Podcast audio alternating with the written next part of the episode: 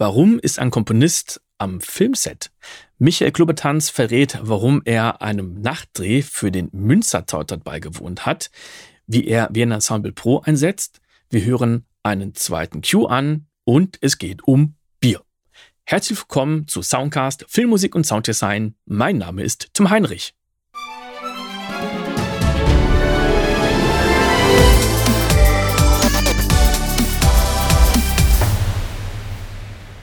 Vielleicht können wir noch mal in den anderen Cue reingehen, den du in der Vorbesprechung aufhattest. Mhm. Und während der Cue reinlädt, kannst du vielleicht schon mal erzählen, ob du das so machst, wobei eigentlich beantwortet sich jetzt die Frage. Ähm, nämlich du, du machst das nicht so, dass du jetzt in einem Projekt alles machst, sondern du hast wirklich für jeden Cue ein eigenes Cubase-Projekt. Das ist richtig. Ähm, ich arbeite mit einem Netzwerk, was die Sache einfacher macht. Das heißt, ich habe einen anderen Rechner, auf dem läuft VEP Pro.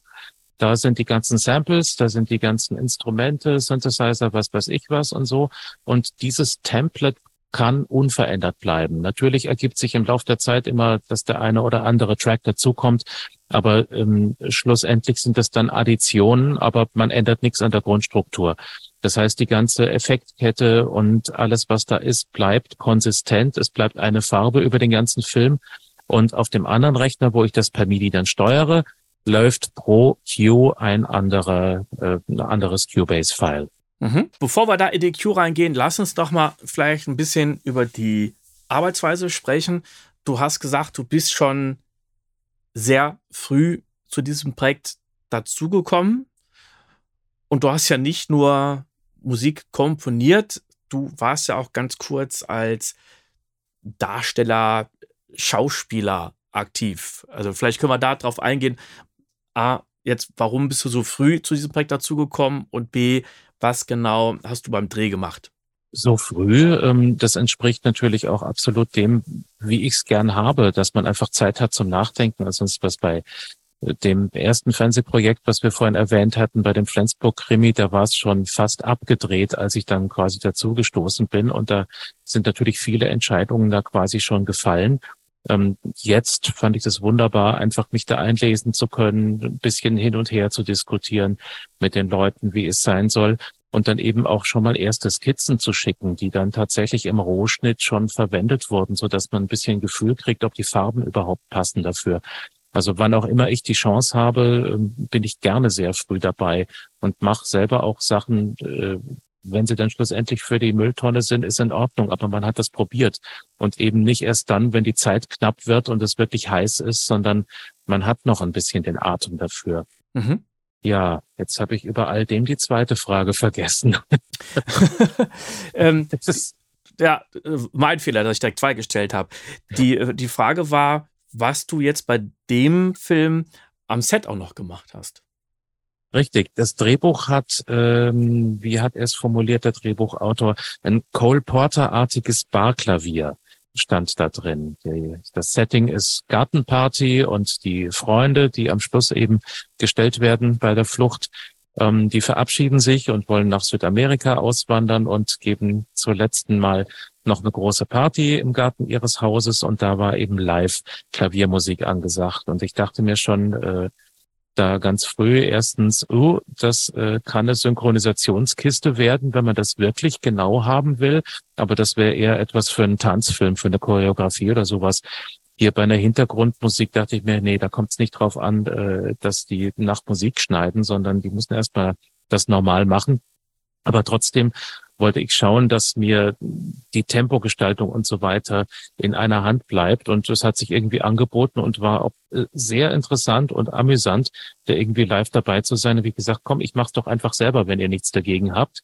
Und auf die Art und Weise kam ich dann auf den Dreh. Es war äh, ein bemerkenswerter Abend von 6 Uhr abends bis 6 Uhr früh. Wie gesagt, das Setting Gartenparty, die Damen rückenfrei und in Stöckelschuhen. Wir hatten maximal ein Grad und waagrechtes Schneetreiben. Also es war recht schlimm ja. irgendwo. Die Requisite und Kostüm stand immer mit vorgewärmten Jacken und bei jeder Klappenpause äh, kamen die dann gestürmt und haben die Leute eingepackt und so. Also ja, ähm, man sieht's im Film dann immer noch etwas, es sieht nicht ganz aus wie Regen, es ist ein bisschen zu schwer, wenn das da so durchs Gegenlicht runterrieselt. Aber ja, und natürlich war da auch nichts zu gebrauchen von den Originaltönen, von dem Requisitenflügel, der da aufgebaut wurde. Das arme Ding hat mir leid getan, der stand da in Kälte und Feuchtigkeit und wurde auch noch äh, nass natürlich und musste immer wieder abgewischt werden. Aber also äh, rein tonal, die Tasten haben angefangen zu klemmen, weil sie sich vor Feuchtigkeit verzogen haben draußen. Ähm, das wurde alles dann nochmal nachgearbeitet. Ah, das war auch der Abend, wo du mich davor besucht hattest, richtig? Richtig, das war der Tag, 30. auf 1. April, glaube ich. Ja, da konntest du dich noch ein bisschen aufwärmen. Wenn das jetzt von 6 Uhr abends bis 6 Uhr morgens ging, wieso denn diese komische Uhrzeit? Das war ein Nachtdreh. Das heißt, man braucht kalkulierbares Licht und möchte nicht dann irgendwann anfangen, was umrichten zu müssen, weil die Sonne sich verändert hat oder sonst was. Einzig und allein diese Geschichte. Es ist einfach kalkulierbar, dass man von dann bis dann die Ruhe hat. Nur mit den Wetterereignissen war dann nicht zu rechnen. Die ja. Woche vorher haben sie ja noch gedreht und da konnte man wirklich so quasi draußen sein und hätte nicht großartig gefroren.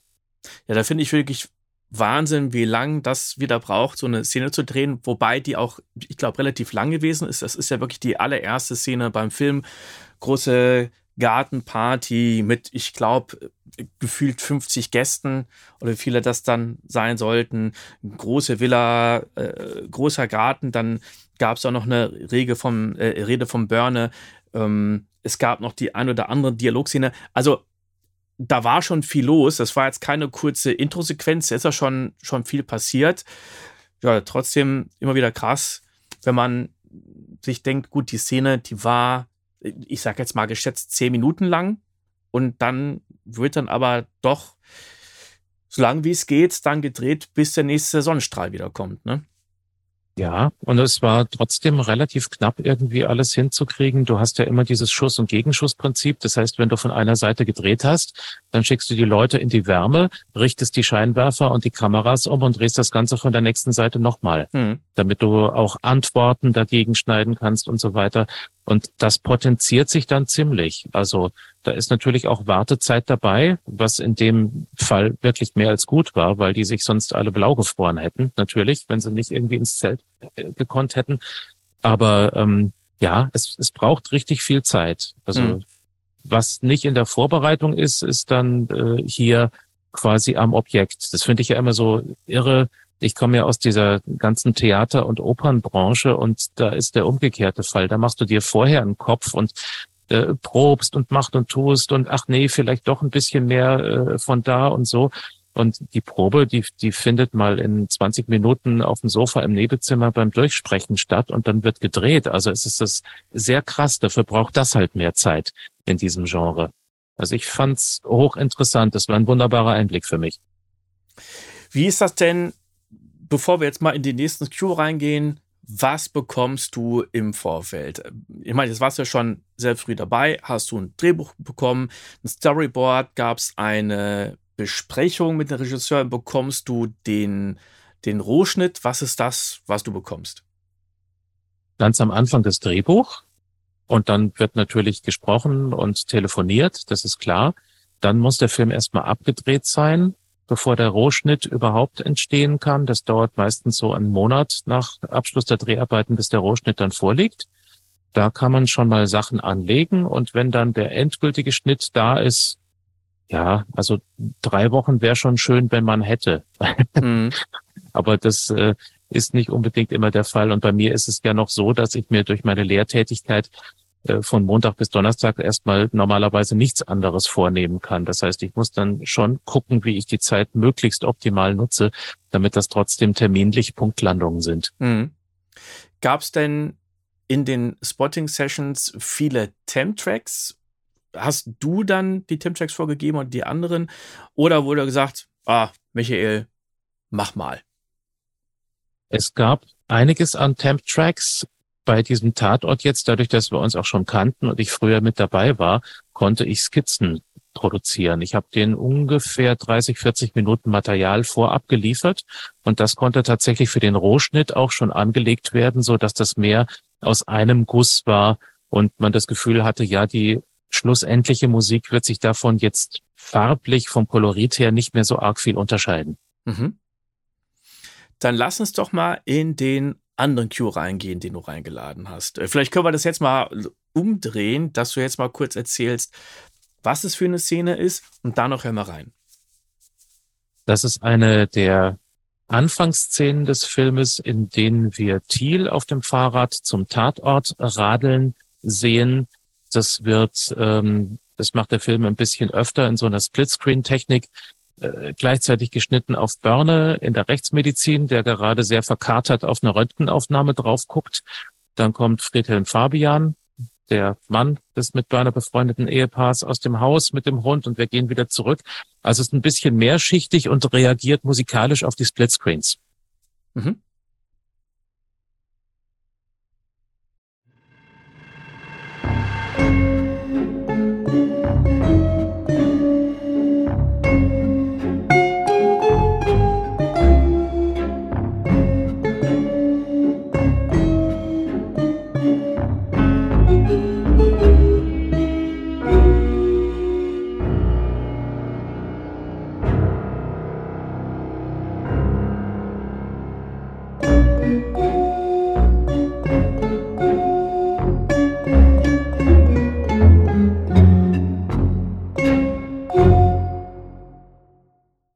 Was ich schon mal total schön finde, dass du da einen Ordner hast und der heißt Thiel. Also hast du da die ganzen Instrumente für den Thiel drin? Ja, ich habe versucht, das ein bisschen zusammenzubündeln, so dass ich weiß, okay, das gehört farblich eher dahin. Und das sind tatsächlich die ganzen Flaschensounds und sie so ein bisschen ungewöhnlicheren Dingen. Ich habe hier äh, Vuvuzela zum Beispiel, die ist hier das Bassinstrument. Na, komm mal. Ah, okay, ist noch nicht an.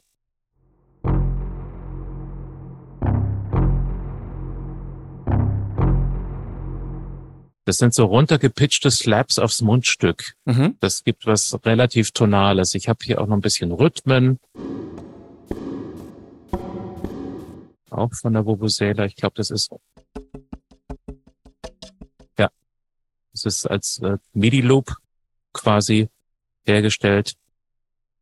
Ja, mhm. dann wie gesagt Flaschen. Ich war tatsächlich verrückt genug und habe mir Bier aus Münster kommen lassen und habe dann mit den Flaschen was angestellt.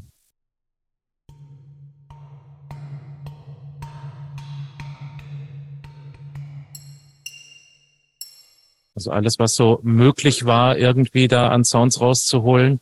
Es gibt auch kommerzielle Flaschenlibraries hier zu hören.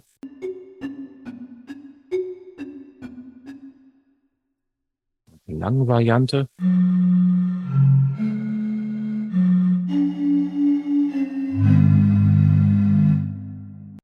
Mhm. Und das definiert doch äh, ziemlich gut irgendwie. Es hat so was ein bisschen Cabaret, Varieté-artiges, auch durch diesen Walzer, was mir hinterher kam, als ich das geschrieben hatte und die Sendung längst raus war, dachte ich, Mensch, das ist ein bisschen Elephant Man, dieser, dieser Kabarettwalzer, David Lynch. Ja, in der ja. Ecke. So, so, sowas hat das irgendwie, weil Thiel ist ja auch so ein bisschen tapsig, aber ernstzunehmender Typ. Äh, also der kann auch richtig aufbrausen und zulangen und sonst was. Und äh, irgendwie fand ich die Assoziation sehr, sehr schön und habe geguckt, wie weit ich komme, wenn ich mal nur solche Klänge benutze, ob das für ein Thema reicht. Mhm. Dann haben wir noch die Melodie. Da hatte ich mich auch gefragt, ob das jetzt eine Anlehnung an das Italienische, an die Mafia ist. Oder ob ich das jetzt einfach nur so herleite, weil ich weiß, es geht um, um Mafia. Man kann ja manchmal. Hast du, ja. Nee, hast du vollkommen recht. Ähm, es ist überall immer etwas Mafia versteckt, weil auf irgendeine Art und Weise haben die ganzen Figuren Berührung damit, sei es jetzt direktes Verwickeltsein in irgendwelche kriminellen Vorgänge oder auf der anderen Seite, weil man halt dann damit zu tun haben muss und irgendwie ein Verbrechen aufklären oder man hat die Leute auf dem Tisch und muss gucken, in welchem Brustwirbel ist die Kugel stecken geblieben und so. Mhm. Und von daher ist auch bei Thiel und zugegebenerweise natürlich tontechnisch, musikalisch auch aus dem Grund, dass ich ein bisschen mehr Profil am Anfang der einzelnen Töne haben wollte, eine Mandoline dabei. Das mhm. kam aber ganz gut, weil dieses bedächtig gezupfte und das Anblasen von den Flaschen äh, gibt eine ganz schöne Einheit und es eiert so ein bisschen vom Timing, weil das äh, in sich nicht ganz genau ist und das empfand ich eher als schön, diese Unvollkommenheit. Das hätte man noch ausgleichen können, aber es wäre mir zu glatt geworden. Ja, es ist mir auch öfter lieber, wenn ich es nicht so sehr quantisiert habe und man dann ähm, ja sozusagen den, den Schmutz im Getriebe ein bisschen hat. Also das ja. ist ja auch das, was eine menschliche Interpretation von Musik ausmacht. Wenn ich mir höre, wie in irgendeiner Notationssoftware die Sachen dann über MIDI ausgespielt klingen, dann ist es vollkommen klar, dass da nichts lebt und, und gar nichts macht. Und wenn ich jetzt etwas, was ich selbst eingespielt habe, im nächsten Schritt dann tot quantisiere, dann ist es irgendwie ein sinnloser Vorgang. Das war die fünfte Folge und in der sechsten und letzten Folge geht es um Streicher-Libraries. Wenn du selber immer auf der Suche nach neuen Sounds bist, dann wird die kommende Sound Library Ethnolib für dich sicher interessant sein. Das sind Loops in vier verschiedenen Tempi mit Instrumenten wie Handpan, Conga, Bootmonochord, ein Heizungskessel, Flöten und noch vieles, vieles mehr. Wenn du dich in den Newsletter einträgst, dann wirst du nicht nur informiert, wenn wir ein neues Instrument aufgenommen und editiert haben. Viel besser ist, dass du dann auch ein Freebie bekommst, also ein Wave-File mit einem Loop. Und wenn du jetzt Angst hast, dass du andere ältere Freebies vielleicht schon verpasst hast, dann gibt es noch eine gute Nachricht. Du erhältst immer noch einen Link zu einem ZIP-File zu allen vorherigen Wave-Files. Den Link zu diesem Resetter findest du in den Shownotes. Bis zum nächsten Mal. Ciao!